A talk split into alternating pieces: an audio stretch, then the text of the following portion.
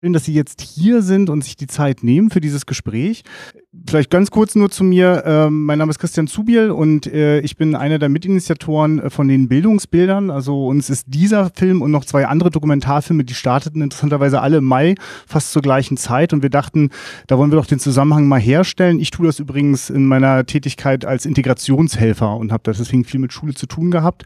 Ähm, das fließt bestimmt noch in die eine oder andere Frage auch gleich noch mit ein. Aber jetzt erstmal begrüße ich äh, ganz herzlich Frau Haferkamp vom ähm, dem Institut für Qualitätsentwicklung hier in Mecklenburg-Vorpommern? Nein, dann, dann klären Sie uns doch mal bitte auf, schnappen Sie sich gleich das Mikrofon. Aber herzlich willkommen, Frau Haferkamp. Genau. Das mit dem Institut ist schon etwas her. Ich habe vor gut einem Jahr direkt ins Ministerium gewechselt, arbeite in der Schulaufsicht als Referentin für Inklusion und leite derzeit die Umsetzung der Landesstrategie Inklusion. Sehr gut, da sind wir doch ganz komplett dabei. Und äh, Herr Blank ähm, vom äh, VBE, dem Verband für Bildung und Erziehung MV, ist dort der Landesvorsitzende. Herzlich willkommen. So, also ich knüpfe jetzt mal gleich äh, an den Film an, den Sie auch äh, alle gerade hier gesehen haben.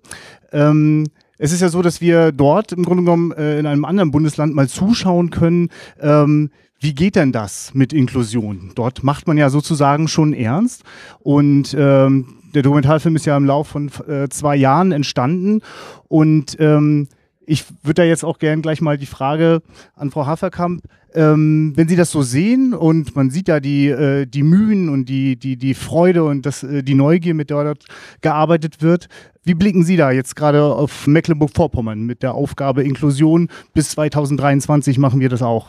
Wir machen hoffentlich noch länger als 2023, das erstmal dazu, aber ich weiß, worauf äh, Sie rekurrieren, nämlich auf unseren Prozesszeitpunkt dann der Umsetzung der Landesstrategie. Ich blicke recht bewegt darauf, bin auch noch so gedanklich äh, sehr beim Film. Und wir haben vorhin schon mal ganz kurz gesprochen, ähm, bevor Sie jetzt hier im Raum waren. Und ich bin im Moment ähm, mit ganz vielen positiven Elementen des Films noch beschäftigt. Sehe auch äh, ganz viele Stolpersteine, Schwierigkeiten, Anstrengungen, ganz viel Energie, aber das bewegt mich gerade dazu. Herr Blank, wie ist das bei Ihnen? Was fällt Ihnen da so besonders auf, gerade wenn Sie auch an die Aufgaben, die uns hier in Mecklenburg-Vorpommern bevorstehen oder in denen wir ja, glaube ich, auch schon mittendrin sind, ist ja jetzt keine ganz neue Idee. Manche Schule hat sich da auch schon auf den Weg gemacht. Wie geht Ihnen das so, wenn Sie den Film sehen? Ja, also ich habe den Film jetzt zweimal gesehen und äh, er bewegt natürlich, er zeigt schon viele Probleme auf. Äh, er lässt viele Fragen noch offen. Und er zeigt vor allem auch, dass wir noch einen langen Weg vor uns haben. Ähm, wir machen uns ja seit eigentlich seit 2010 schon, äh, 2010 schon auf den Weg äh, in der Form, was Inklusion wirklich betrifft. Äh, wir haben es leider nicht geschafft, viele Fragen bis jetzt zu beantworten. Aber es wird höchste Zeit, dass, äh, dass wir das wirklich in Angriff nehmen. Und äh, die ganzen Probleme, die damit zusammenhängen, noch mit äh, Inklusion, sind wirklich sehr vielschichtig. Ähm, nun hatte ich jetzt noch fälschlicherweise Sie noch dem äh, Institut für Qualitätsentwicklung zugeordnet, aber Sie haben dort ja auch schon in dem Bereich für Inklusion auch sich, ich nehme an, auch um Fortbildung gekümmert. Das würde mich jetzt auch mal interessieren. Was glauben Sie denn ist eigentlich jetzt gerade so im Beginn äh, jetzt gerade wichtig? Was, was brauchen da die Lehrer? Was, was brauchen die Schulen? Ich glaube, die Schulen brauchen wahrscheinlich unterschiedliche Dinge. Deswegen sprechen wir ja auch sehr häufig von bedarfsorientierten Fortbildungen, weil jede Schule da auch ganz unterschiedlich sich auf dem Weg bereits gemacht hat. Was mir nach dem Film nochmal sehr nachgeht, ist das, was wir ja auf der Ebene so der Arbeit in multiprofessionellen Teams äh, bezeichnen. Wie kann es gut gelingen, diese Absprachen, diese Teambildung, all das, was dort im Film auch zu sehen war, womit Sie wahrscheinlich auch in der Schulbegleitung viele Erfahrungen haben, unter einen Hut zu bringen. Und da ist so für mich immer wieder die Fragestellung, was kann Fortbildung da eigentlich leisten als übergeordnete Funktion und was brauchen wir wirklich auch an Kooperationsformen an Schule vor Ort? Ich bin mir ziemlich sicher, hier sitzen die ein oder anderen Menschen, die mit Bildung auch beruflich zu tun haben. Ähm, deswegen auch an Sie die Möglichkeit, äh, hier eine Frage loszuwerden. Ähm, eigentlich zuckt's mich ja schon auch selbst sozusagen eine Frage an Sie. Ähm, was sind denn so die Dinge, die Sie eigentlich sich wünschen, die Sie brauchen bei der Umsetzung? Ich meine, wir können jetzt erst mal prüfen, ob ich jetzt überhaupt recht habe.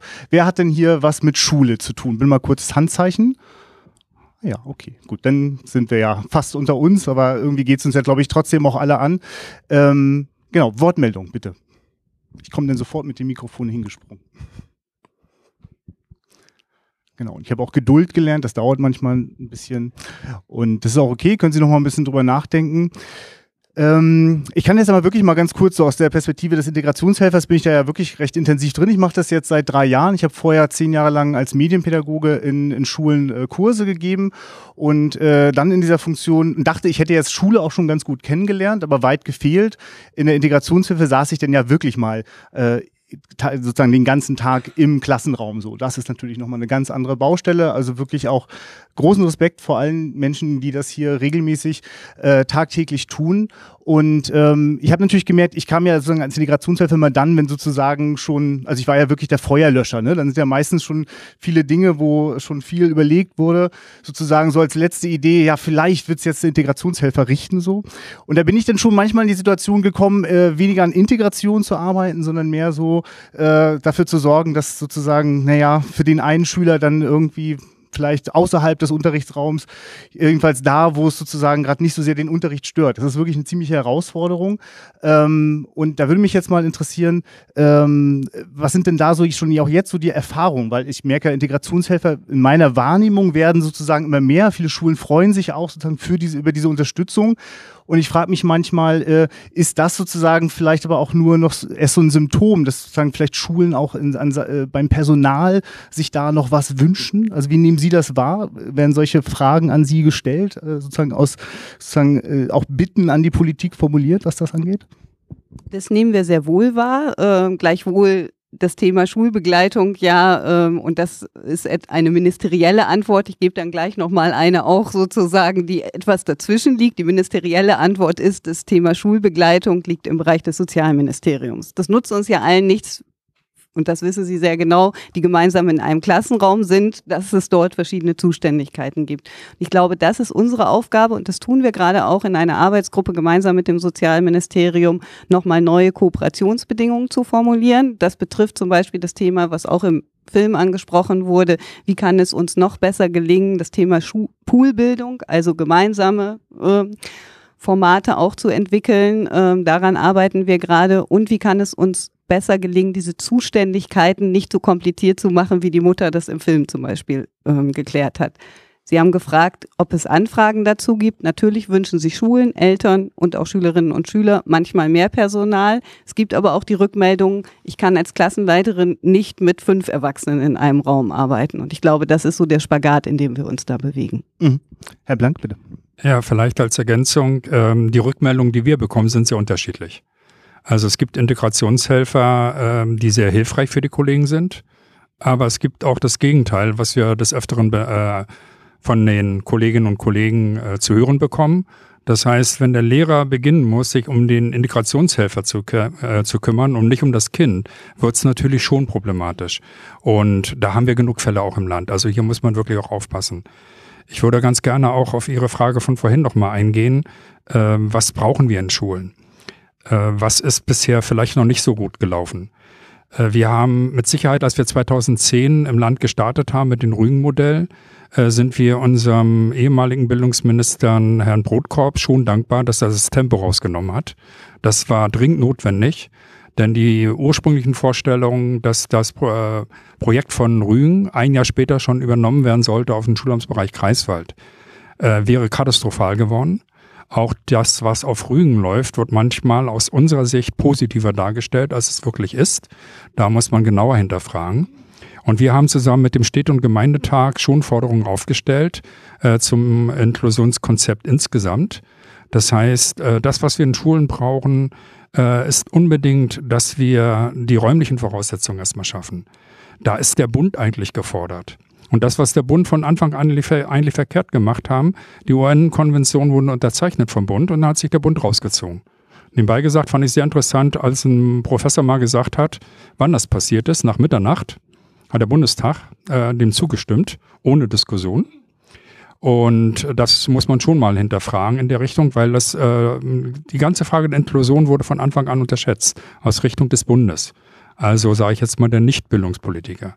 Die Bildungspolitik hat relativ schnell erkannt, äh, was auf uns zukommt. So, und das bedarf eigentlich räumlicher Voraussetzungen. Das äh, Kooperationsverbot, das in, äh, im Grundgesetz steht, ist für die Bildung schädlich. Hier muss der Bund äh, dem eigentlich nachkommen, dass er finanziert. Da brauchen wir Unterstützung. Das werden die Kommunen nicht schaffen als Schulträger. Das wird das Land nicht schaffen, sondern da muss die Unterstützung des Bundes kommen. Wir brauchen sächliche Voraussetzungen, die in Schulen geschaffen worden sind, die personellen Voraussetzungen. Wir sprechen viel äh, über das äh, Team, was wir in Schulen letztendlich brauchen, ohne genau zu definieren, was gehört alles mit dazu.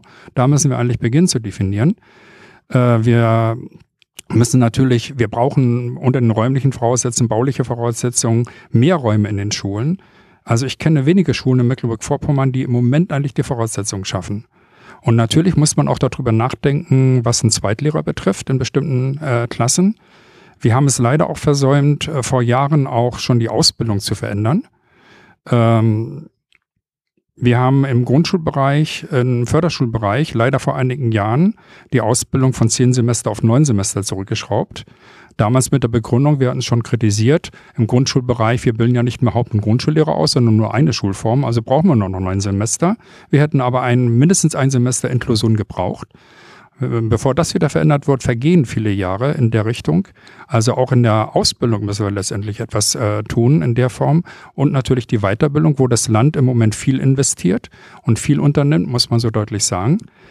Äh, wir werden aber auch darüber reden müssen, äh, was die Gleichstellung der Grundschullehrer letztendlich betrifft. Im Zuge der Inklusion ist es nicht mehr möglich, äh, dass hier auch unterschiedlich finanziert wird und unterschiedlich bezahlt wird. Jetzt Wortmeldung da. Ich habe den Film jetzt zweimal gesehen und muss mal sagen, fand ihn noch auch beim zweiten Mal, ja, genauso äh, hat er mich getroffen noch. Und wir haben hier die ganze Zeit, was braucht Schule? Was braucht brauchen Lehrer. Und für mich ist die Frage, was brauchen die Kinder?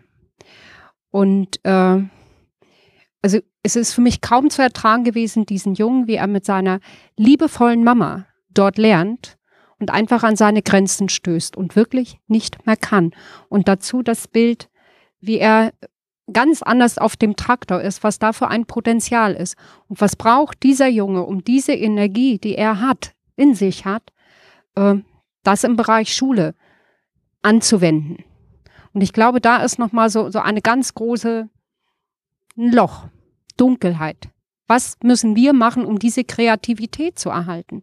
Und das sehe ich auch bei, ja, selbst bei, bei Miguel.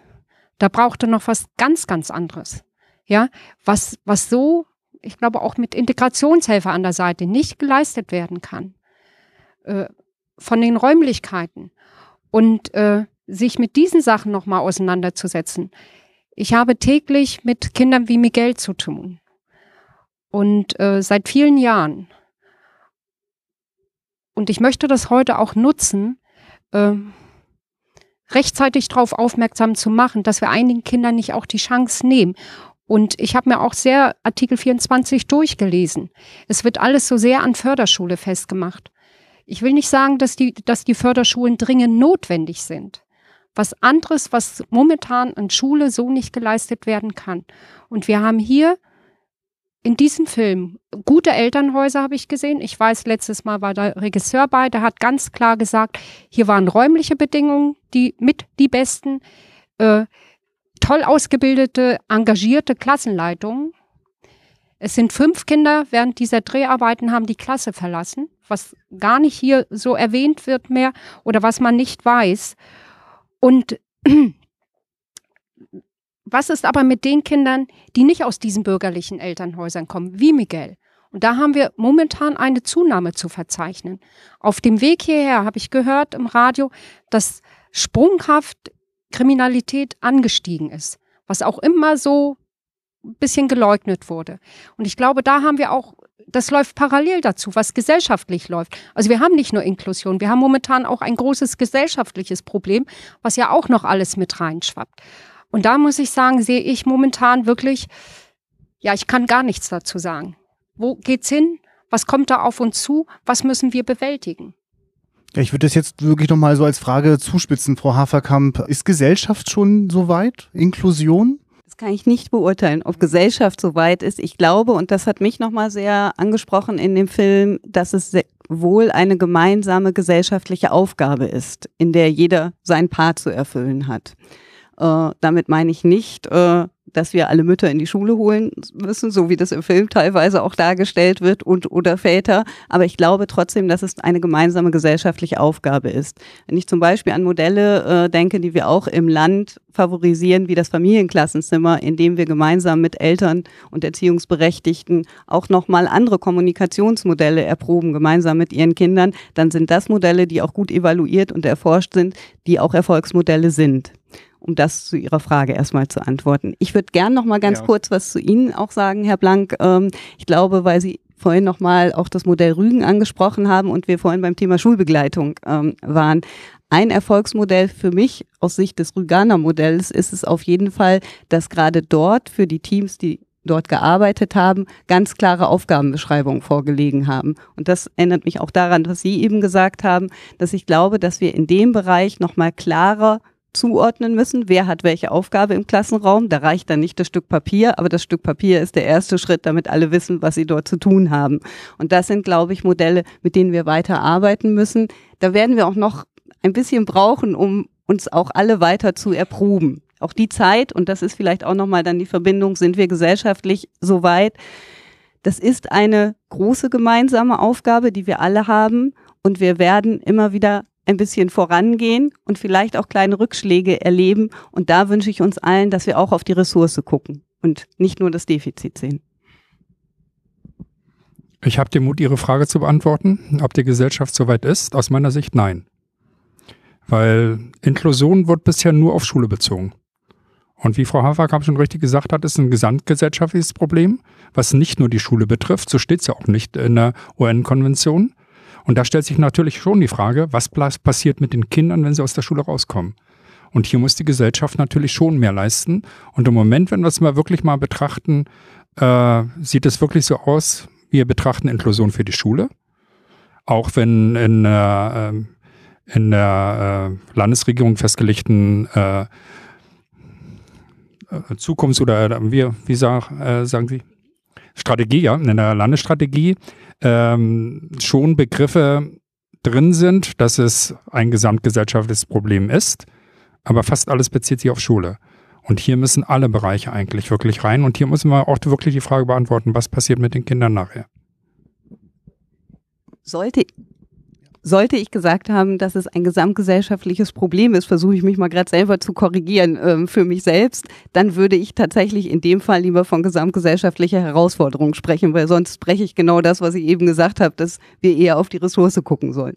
Ja, ich würde gerne auf die Frage Bezug nehmen oder auf die Aussage, die Sie getätigt haben. Ähm, also erstmal zum Film. Ich bin auch eher mit einem positiven Gefühl aus dem Film rausgegangen. Ähm, Sommer 2016, ne, die äh, Klasse feiert den Abschied und dann habe ich nochmal zurückgedacht, Februar, Februar 2016, Miguel verlässt die Klasse. Und die Klassenlehrerin macht den Ausspruch, ähm, sie haben sich nicht weiter drum gekümmert, um das Kind nicht zweimal in eine neue Umgebung zu setzen und sie hoffen, dass dann ähm, der passende Platz für Miguel gefunden wird. Und dann habe ich auch dem Film so halb entnommen, ich habe ihn heute das erste Mal gesehen, dass andere Kinder auch die Klasse verlassen haben. Und ich habe mir dann die Frage gestellt, wo sind diese Kinder dann hingegangen? Und äh, wenn wir das Rügianer Modell sehen, dann wissen wir auch, wenn wir uns das ehrlich angucken, dass 0,01 Prozent der Kinder aus Rügen in Rügen nicht mehr beschult werden, sondern nach Stralsund und Greifswald verteilt wurden. Diese Kinder, die in Rügen nicht mehr beschult werden, und das muss man ganz ehrlich sagen, fahren jeden Tag zwei Stunden mit Taxi und Bus durch das Land, um in einer passenden Form beschult zu werden. Und da wäre an meiner Stelle die Frage, was passiert mit den Miguels? Also der Miguel aus dem Film war ja sicherlich noch einer der angenehmeren Kandidaten, mit denen wir arbeiten, der eben nicht in einer Klasse tragbar ist, der auch für die anderen Kinder eine Gefährdung teilweise auch darstellt. Ne? Es sind Kinder, die auch wirklich sehr, sehr schwierig sind. Wie ist die Strategie hierzu? Was passiert mit diesen Miguels? Sollen die dann nach Brandenburg in die Einrichtung kommen? Die Frage geht wahrscheinlich an mich und daher beantworte ich sie auch gerne. Ähm, das ist, glaube ich, das, was Frau Schmidt eben auch angesprochen hat, zu schauen, wer braucht bei der Inklusion eigentlich welche Unterrichts- und Lernform. Und wir haben Kinder und Jugendliche, und von denen sprechen Sie wahrscheinlich auch, die in einer großen Klasse temporär, vielleicht auch über einen deutlich längeren Zeitraum, als wir uns temporär manchmal vorstellen, Schwierigkeiten haben, beschult zu werden.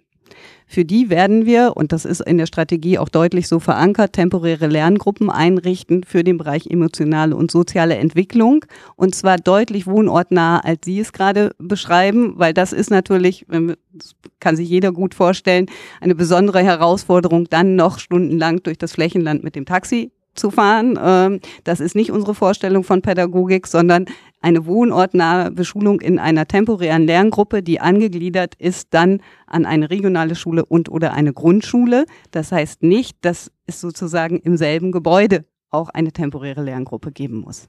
Habe ich nur eine Frage zu. Die temporäre Lerngruppe, die dann eingerichtet wird, äh, die müsste ja klassenübergreifend sein. Wie soll das funktionieren? Also ich meine, ich habe ja dann von der ersten bis zur neunten Klasse Kinder mit Schwierigkeiten.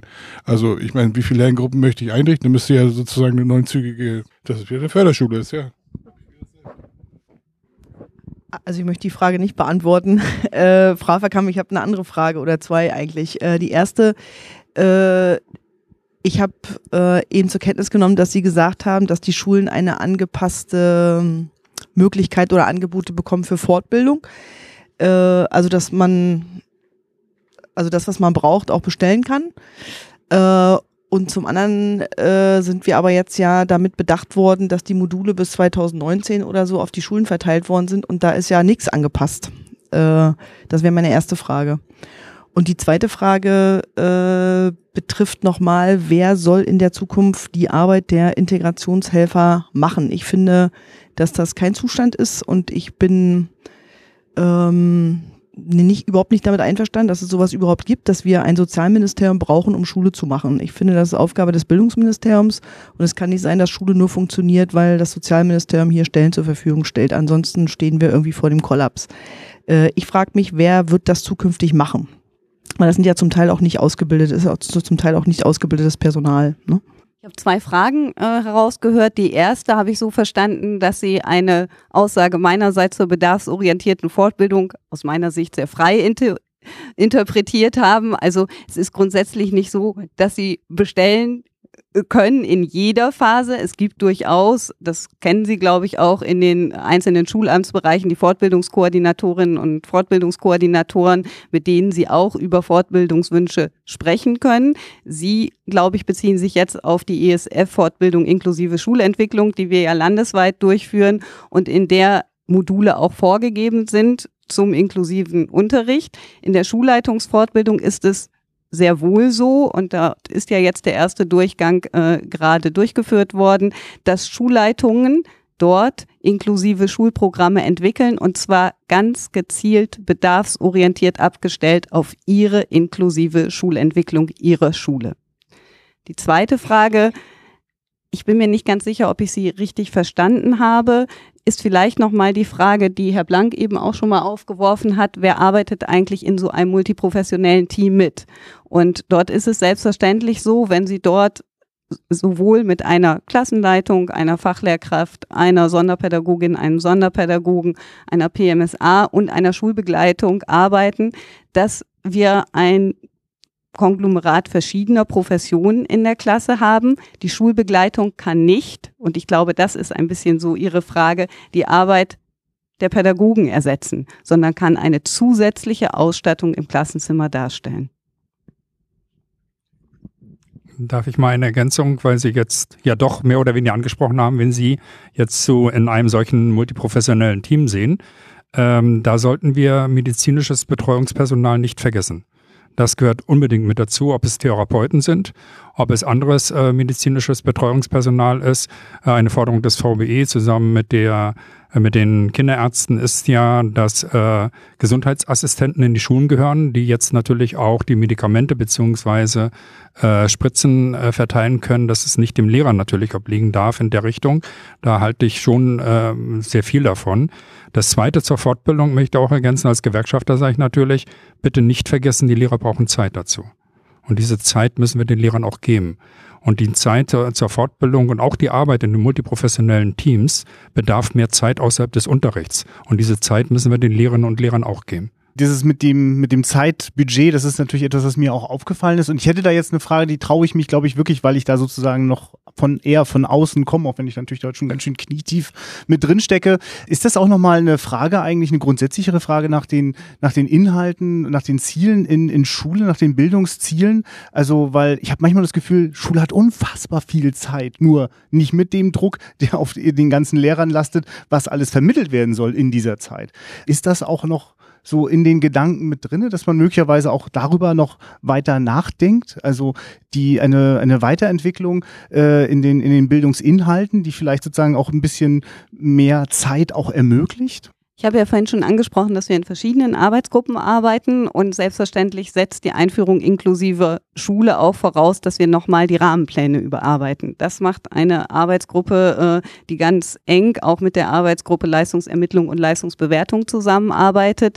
Das ergibt sich, glaube ich, für alle im Raum selbstredend daraus, dass wir in einem Klassenzimmer Kinder und Jugendliche unterrichten, die zielgleich, nämlich an dem eigentlichen Rahmenplan orientierten Themen der Grundschule beispielsweise unterrichtet werden, aber auch Kinder haben, die zieldifferent unterrichtet werden. Und das stellt die eigentlich große Herausforderung dar. Und das berührt das Thema Zeit auf ganz unterschiedlicher Ebene. Das setzt unterschiedliche Fortbereitungszeiten voraus. Das setzt Abstimmungsprozesse voraus. Und das ist für viele Lehrerinnen und Lehrer zurzeit ein großer Zeitfresser. Das ist, glaube ich, für alle auch sehr klar. Das ist aber die eigentliche Aufgabe im Moment auch von inklusive Unterrichts- und Schulentwicklung. Also da wünsche ich auf jeden Fall allen Lehrerinnen und Lehrern wirklich noch mal wieder ein wenig Gelegenheit zum Durchatmen. Hier war eine Frage da. Ja, ich habe die Frage und zwar hatten Sie gesagt, es ging um das multiprofessionelle Team. Wenn man das so sieht mit der Grundschule, da hat man ja vielleicht noch den Klassenlehrer und wenn dann der Sonderpädagoge mit da drin ist, der die Klasse komplett begleiten kann rund um die Uhr. Und dann denke ich so weiter, wie ist das im weiterführenden Schulteil? Ich unterrichte jetzt seit 25 Jahren, also Gymnasium auch. Und wenn ich mir dann vorstelle, wie soll das dann funktionieren mit den Schülern, dass man ihnen wirklich gerecht wird, dass man allen gerecht wird, dass man sowohl denen mit den Lernschwierigkeiten auf emotional-sozialer Schwäche oder ähnlichem, als auch aber den leistungsstarken Schüler in jedem Punkt gerecht werden soll. Und wenn ich das dann vergleiche, wenn mit den Anforderungen, die man heutzutage stellt, mit denen, die ich vor 20 Jahren noch stellen konnte, wo es noch äh, nicht längeres gemeinsames Lernen, sondern Gymnasium ab Klasse 5 gewesen ist, man konnte mit den Schülern Klasse 7 ganz anders arbeiten, anders fördern. Und ich denke, man sollte auch bei dieser Sache immer nicht die Leistungsstarken vergessen, die auch gefördert werden möchten. Das denke ich war auch im Film deutlich geworden, ne? Bezüglich der Leistungsstarken, vielen Dank, dass Sie das ansprechen, weil das ist durchaus etwas, was das Ministerium sehr in den Blick genommen hat. Äh, Sie haben wahrscheinlich verfolgt, dass wir im Bereich der Begabtenförderung gerade 30 Stellen ausgegeben haben, um diesen Bereich besonders zu unterstützen, und zwar auch im Rahmen der Inklusionsstrategie. Wir haben ja insgesamt zusätzlich 237 Stellen eingestellt, 30 davon dienen im Moment der Unterstützung der Begabtenförderung. Ihre Frage zur Arbeit, wie kann das im Sekundarbereich 1 beziehungsweise im Sekundarbereich 2 aussehen, multiprofessionell schnell zu arbeiten. Es gibt hervorragende Forschungsmodelle, aber auch Praxismodelle, die entstehen ja sozusagen dann auch im Forschungsbereich, die das untersucht haben und wo man ganz praktisch sozusagen auch nochmal neue Modelle erprobt hat. Das haben wir nicht alles sofort, sondern das ist auch nochmal ein Weg, den wir gemeinsam auch entwickeln müssen. Ich möchte auch eine Anmerkung dazu machen. Äh, als Landesvorsitzender des VBE ist das ja bei uns ein Dauerthema im Bundesvorstand, wo die alle Landesvorsitzenden aller 16 Länder zusammenkommen, wo wir viel darüber diskutieren. Der VBE hat zum zweiten Mal eine bundesweite Umfrage unter Lehrerinnen und Lehrern gestartet äh, zur Umsetzung der Inklusion. Und äh, ich sehe im Moment eine Entwicklung, weil die neuesten Ergebnisse liegen gerade vor von 2017 und die Umfrage davor ist von 2015. Dass im Moment das ein bisschen kippt. Die Bereitschaft war hoch, Innerhalb von zwei Jahren verlieren wir drei bis vier Prozentpunkte der Lehrerschaft, die sich den inklusiven Fragen stellen. Das ist enorm. Die Gründe sind teilweise auch damit begründet, ähm, dass zum Beispiel die Kinder ohne Behinderung nicht mehr so gefördert werden können, wie es notwendig ist. Das ist eine der Positionen. Auch in der Frage, ob man nach wie vor die Schließung der Förderschulen begrüßt äh, sinkt der Anteil derjenigen, die das begrüßen, um drei bis vier Prozent. Das ist auch eine ganze Menge und in eine, eine Entwicklung von zwei Jahren. Und jetzt müssen wir natürlich aufpassen, äh, dass wir den richtigen Weg einschlagen. Ansonsten, wenn die Meinung bei den Lehrern komplett kippt, werden die Probleme natürlich wesentlich größer. Ich habe mit Schule nichts zu tun, aber der Film hat bei mir große Zweifel geweckt, ob die Inklusion den behinderten und den nicht behinderten Kindern gerecht werden kann. Nämlich es geht ja auch nicht, dass die behinderten Kinder immer nur negative Erlebnisse haben, keine Erfolgserlebnisse, anstatt sie wären vielleicht mit Gleichgesinnten, sage ich nicht, mit Gleicherkrankten zusammen, wo sie dann auch mal Erfolgserlebnisse hätten, dass sie was können und gut dastehen. Also bei mir, wie gesagt, hat es große Zweifel geweckt, ob die Inklusion der, so der richtige Weg ist und vor allem die Abschaffung der Förderschulen gerechtfertigt ist. Ich denke, man muss für ein bestimmtes Klientel extra Bildungsmaßnahmen zur Verfügung haben. Ich habe deshalb keine speziellen Fragen, weil ich nicht aus dem Milieu komme, aber Dankeschön. Ja, eigentlich äh, haben meine Kollegen hier rings um mich herum schon das Zeichen gegeben, dass wir hier gehen können. Also genau das, was Sie gerade gesagt haben, dieses Kippen, das ist schon längst da. Das Kippen ist da. Und zwar fühlt sich ja der Lehrer alleine gelassen mit sämtlichen Problemen. Es wird so ein bisschen wie soll ich sagen, so Makulatur überall äh, rangeklatscht.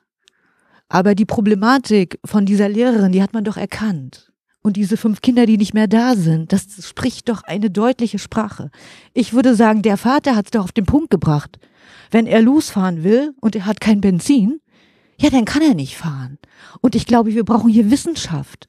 Wir brauchen hier die Lehrer, die man auch mal fragen sollte. Also äh, ich glaube, unsere Kollegen würden wissen, wie wir Inklusion machen würden. Wir würden unsere Förderschullehrer gerne an unsere Schule holen, aber bitte nicht als GU-Lehrer für ein, zwei Stunden, sondern bitte an die Schule. Wir dürfen als normale regionale Schule ja nicht mal einen Sonderpädagogen einstellen. Ja, was ist das denn für eine Inklusion? Die, die Leute, die Ahnung haben davon, die uns fortbilden, äh, wenn ich ein Team hätte mit einem Sonderpädagogen.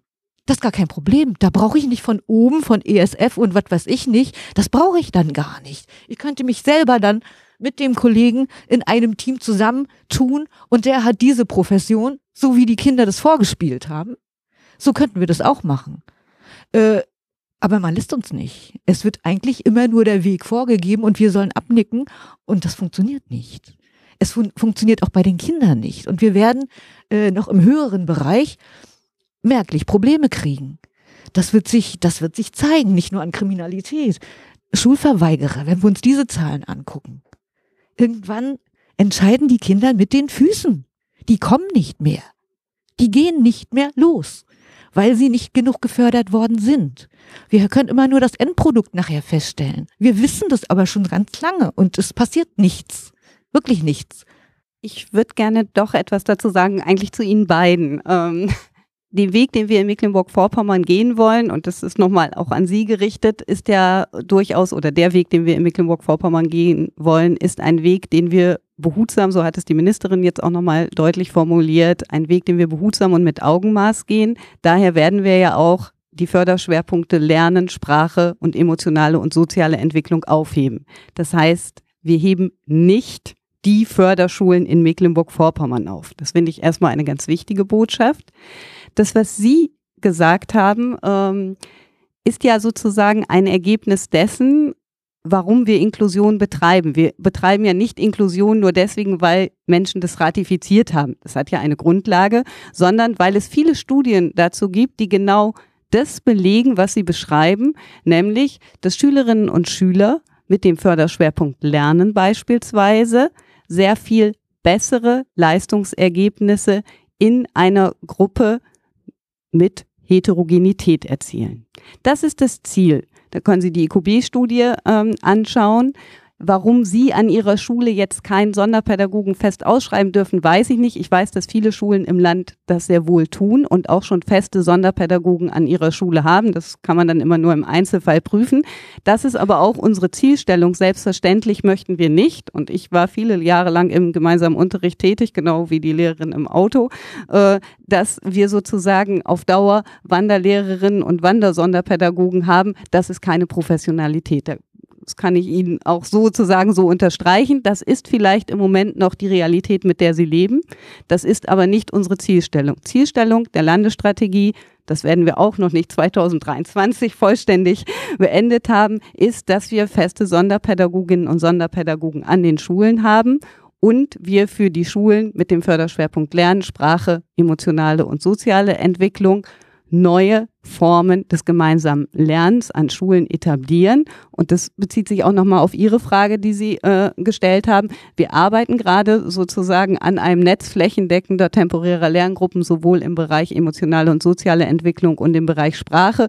Und es gab ja vorhin so eine Nebenbemerkung aus dem Publikum, dann gibt es wieder Förderschulen. Nein, für die Bereiche Sprache, emotionale, soziale Entwicklung und Lernen heben wir den Bildungsgang auf. Das heißt, die Schülerinnen und Schüler sind dann im Bildungsgang der regionalen Schule mit der Zielstellung, die Berufsreife zu erreichen. Das werden auch nicht alle Schülerinnen und Schüler schaffen.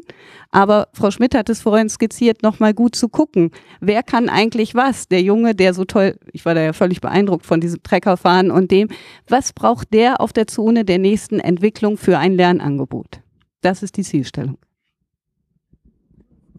Zwei Sätze möchte ich nur dazu sagen. Wir haben es leider versäumt, das Land schon vor vielen Jahren ähm, die Frage der Ausbildung der Förderschullehrer generell in der Richtung zu verändern, dass die Angebote auch da sind, wenn, denn wir haben die Förderschullehrer, die wir brauchen, ja nicht auf dem Markt.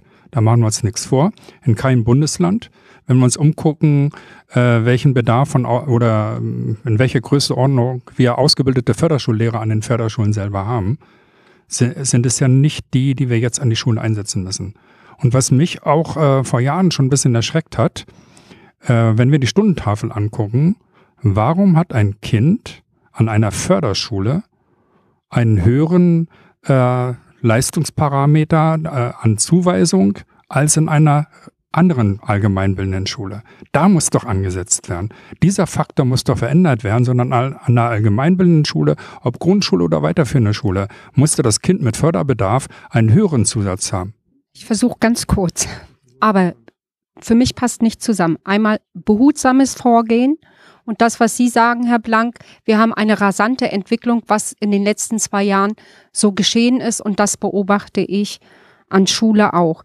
Äh, wir haben Zunahme von schwierigen Kindern, also zum ersten Mal ganz viele Einschulungen auch, was mir zu denken gibt. Und was ich weiß von Schule mit dem Förderschwerpunkt geistige Behinderung, die haben auch einen Anstieg. Ähm, wir, wir haben zurzeit bei uns gerade Prüfungen mittlere Reife. Ich möchte vielleicht noch mal kurz erwähnen, wir haben von Lernbehinderung bis mittlere Reife bei uns an der Schule mit dem Förderschwerpunkt emotionale und soziale Entwicklung. Vor zehn Jahren kam ein Schüler geistige Behinderung zu uns. Wir haben sehr gekämpft, dass er bei uns bleiben konnte. Der hat jetzt die Prüfung gemacht. Ich darf es noch nicht laut sagen, aber er ist richtig gut. Schlechteste Note ist eine zwei. Der hatte geistige Behinderung. Ich habe wirklich Befürchtungen, dass so manches Kind dort ist und wie ist der Weg? Also wie, wie ist der Weg auch wieder zurück? die Frage steht, äh, dann auch nochmal wirklich, was, was brauchen wirklich die Kinder? Wir haben hier von Sonderpädagogen gehört im Film auch, die, die haben dort drei an der Schule, sind, fahren trotzdem umher. Wir, wir haben einen ganzheitlichen Ansatz. Gerade Kinder lernen, emotionale und soziale Entwicklung brauchen rundum Sonderpädagogik können wir momentan, und ich weiß nicht, wann es möglich ist, normalerweise ist es wirklich so, brauchen wir in erste Klassen dort einen zweiten Sonderpädagogen als fest drin. Dann kann ich mir gut vorstellen, dass das gelingen kann. Aber dieses, bis das so weit kommt, ist, ist für mich schwierig zu glauben, dass das dann 24, 25 so ist. Ich, es ist ja sozusagen aus meiner Sicht gerade, ich kann ja sozusagen eine Menge nonverbale Kommunikation hier mitbekommen. Und ähm, ich persönlich finde das ja ein wunderschönes Angebot, von dem ich mir ziemlich sicher bin, dass auf die, die hoffentlich auch schon jemand gekommen ist. Für mich funktioniert das so. Der Erfahrungsschatz äh, von Ihnen allen hier ist sehr wertvoll. Also für mich jemand, der sozusagen dann in Schule anfängt zu lernen, zu verstehen, wie funktioniert das, wie kann das gehen. Gibt es hier vielleicht auch jemand, äh, der das sozusagen vielleicht auch einmal so ein Beispiel geben kann? Also wo gibt's was, was man aus dieser Erfahrung Erfahrung heraus sich wünschen würde für das, was wir uns hier ja sicherlich auch gesellschaftlich vorgenommen haben. Was braucht's? Ja. Dankeschön. Also ich bin hier schon so ein bisschen unruhig. Äh, Ich möchte vorweg sagen, mh, das wissen Sie alle. Inklusion ist so ein großes Thema und wir können das hier in dieser einen Stunde oder auch mit einem Beispielfilm, der wirklich beeindruckend ist, gar nicht äh, umfassend klären oder Fragen beantworten. Ich möchte einfach mal in den Raum stellen, worüber reden wir eigentlich? Wir reden darüber, dass wir davon ausgehen, dass es letztlich keinen wertvolleren oder keine Kinder, keine Jugendlichen gibt, die ich als besser oder schlechter oder wertvoller oder nicht wertvoller eingrenzen kann. Und dass es im Grunde genommen ein urnatürliches, urmenschliches Bedürfnis sein muss. Und das haben Kinder und das bringen Kinder mit, gemeinsam aufzuwachsen.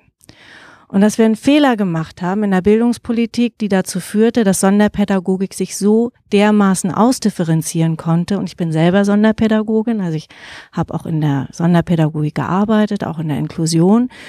Aber ich sehe dort einen Fehler. Das war zu, zum, zum Guten des Kindes, weil wir der Meinung waren, Sonderpädagogik wird das retten, hat dazu geführt, dass viele Kinder sehr schnell aus den Schulen auch weg delegiert wurden, weil das dann vermeintlich leichter zu arbeiten ist. Aber das, das war nicht die Lösung. Das war ein guter Ansatz und jetzt versuchen wir das langsam zurückzudrehen. Für mich heißt Inklusion nicht, dass alle Kinder immer alles zusammen machen müssen, sondern dass wir gestufte Systeme schaffen, die es uns ermöglichen, weitestgehend die Inklusion zu erreichen, die sowieso ein Ideal ist. Das werden wir nie erreichen. Nur bei dem, was wir hier gesagt haben, Grundsätzlich ist es, glaube ich, Aufgabe, dass Schule sich neu definiert. Weil wir müssen uns nicht wundern, wenn wir Schule nicht verändern, am Ende soll aber was anderes rauskommen, dass wir auf dem Weg scheitern. Und das ist das, was Sie angedeutet haben. Die Lehrer werden frustriert, weil sich in Struktur Schule eigentlich nicht wirklich was verändert. Und das muss passieren.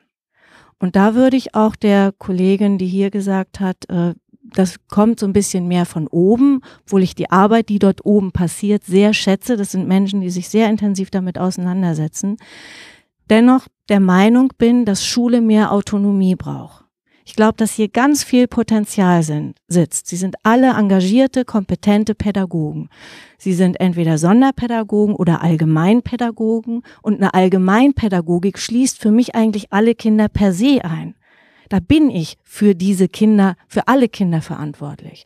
Und warum nutzen wir nicht diese Kompetenz und dieses Engagement, was in den Schulen ist, viel mehr, geben den Schulen Autonomie und Freiheit, auch Konzepte zu entwickeln, begleitet von auch Menschen, die mit Organisationsentwicklung zu tun haben, die vielleicht Erfahrungen gemacht haben mit Schulen, Schulleitern, die wirklich als Leuchtturmschulen auch vorbildlich dabei sind und sagen, hey, wir haben es geschafft und dann darüber wiederum Heterogenität herzustellen, weil wir werden kein Einheitskonzept und kein Einheits, äh, weiß ich nicht, ja, Plan äh, überstülpen können. Ja, also mein, mein Credo nochmal mehr Autonomie in die Schulen bei Anerkennung und Wertschätzung bei, von dem Engagement, was auch in den Schulen ist. Ich danke Ihnen sehr. Ich würde sonst, glaube ich, gucken, ob ich noch äh, eine abschließende Frage stellen kann. Gibt es hier im Saal noch jemanden, der jetzt noch unbedingt die Gelegenheit nutzen will, sich hier zu Wort zu melden? Ja, äh, ich bin Grundschullehrerin und ich habe eine Frage zur Benotung, weil ich glaube, das kam im Film auch raus, dass eben das den Kindern sehr viel Druck gibt und also ich wäre für oder gegen eine Benotung in der Grundschule zumindest. Ne? Irgendwann ist die Leistungsgesellschaft dann präsenter, aber was äh, ist Ihre Meinung dazu oder wie steht das Ministerium dazu? Wir planen in der Grundschule ja die Einführung der flexiblen Schuleingangsphase. Das impliziert die Klassenstufen 1, 2 und 3 und denken da auch über neue Möglichkeiten der Benotung und Zensierung nach. In der Inklusionsstrategie wird darauf hingewiesen, dass wir über Kompetenzraster sprechen. Das tun wir auch gerade in der Arbeitsgruppe Leistungsermittlung und Leistungsbewertung und diskutieren darüber, ob es ergänzend oder ersetzend zur Ziffernote ausgestaltet wird. Ich fange mal bei Ihnen an, Herr Blank. Schule passiert ja nicht im luftleeren Raum, sondern ich empfinde das sehr stark als ein Spiegel der Gesellschaft. Das sage ich jetzt wirklich, das ist durchaus äh, eine persönliche Sichtweise gibt sozusagen auch von Seiten des VBE Bemühungen, dem Leistungsdruck, der wirklich, wirklich für mich ein Spiegelbild der Gesellschaft ist. Nicht so, dass jetzt das in Schule erfunden worden wäre, ja. Aber ich sehe, dass das sozusagen zunimmt. Ich sehe mit großer Besorgnis, dass sozusagen auch äh, die Diagnosen bei Kindern zunehmen, was dort so alles entdeckt wird, was die jetzt alles so haben. Und äh, eine Pharmaindustrie, die da auch wirklich sehr kreativ ist. Ich will denen nicht allen böse Absichten unterstellen, sogar das Gegenteil. Sehr gute Absichten. Passend dazu, zu diesem Leistungsdruck, braucht es tatsächlich tatsächlich Unterstützung. Die haben wir Erwachsenen manchmal auch schon nötig. Ich würde deswegen gerade nur wissen, ist das auch etwas, was auch im Blick ist beim Verband Bildung und Erziehung? Ja, der, der Leistungsdruck ist natürlich in den Schulen schon da. Da wurde, war es ja eben richtig gesagt. Äh, den haben wir in der Gesellschaft und die Schule spiegelt die Gesellschaft natürlich auf eine Art und äh, Weise wider. Ähm, ich hätte es jetzt eigentlich auf eine Art wirklich bei dem belassen, was Sie gesagt haben mit der Ergänzung, ähm, wir müssen den Schulen dann die Möglichkeiten auch erstmal einräumen. Das, was ich vorhin sagte, räumlich und mit den entsprechenden Ressourcen. Und dann würde sich diese Frage in der Form auch gar nicht mehr so stellen, wenn wir Schulen wirklich die Möglichkeiten in der Form geben, offener den, nicht nur den Unterricht, den Schulalltag zu gestalten, aber da fehlt es im Moment noch wirklich enorm. Räumlich, personell und so weiter. Die Dinge müssen wir wirklich schaffen. Dann haben die Schulen die Möglichkeiten, haben die Schulen die Ressourcen, um dort wirklich äh, teilweise ganz anders zu arbeiten. Es gibt viele hervorragende Modelle in der Richtung, äh, was man wirklich machen kann in Schulen. Aber wir schaffen es derzeit nicht, äh, den Schulen, den Lehrerinnen und Lehrern und damit auch den Schülerinnen und Schülern das derzeit wirklich so zu vermitteln, beziehungsweise ihnen die Möglichkeiten zu geben. Frau Haferkamp, wie können Sie ein kleines Stückchen mithelfen, ähm, dass sozusagen genau das, dieser Wunsch, der da drin steckt, äh, den, den Schulen dort äh, mehr Entscheidungsmöglichkeiten einzuräumen, ihnen sozusagen Freiheiten zu gönnen, dabei genau das umzusetzen, was wir wohl gesellschaftlich schon uns mindestens wünschen? Das habe ich vorhin schon mal versucht, auch ein bisschen zu sagen, indem wir Schulen dabei unterstützen, inklusive Schulprogramme zu entwickeln, auf der Basis auch guter Praxisbeispiele. Das ist, glaube ich, ganz wertvoll, ähm, weil es gibt sehr gute Praxisbeispiele auch in unserem Land, auch weit über Rügen hinaus, sowohl südlich, westlich, östlich. Ähm, und ich glaube, das ist ein Weg, den wir zurzeit gemeinsam gehen. Sie haben mich jetzt nochmal gefragt, wie ich das unterstützen kann.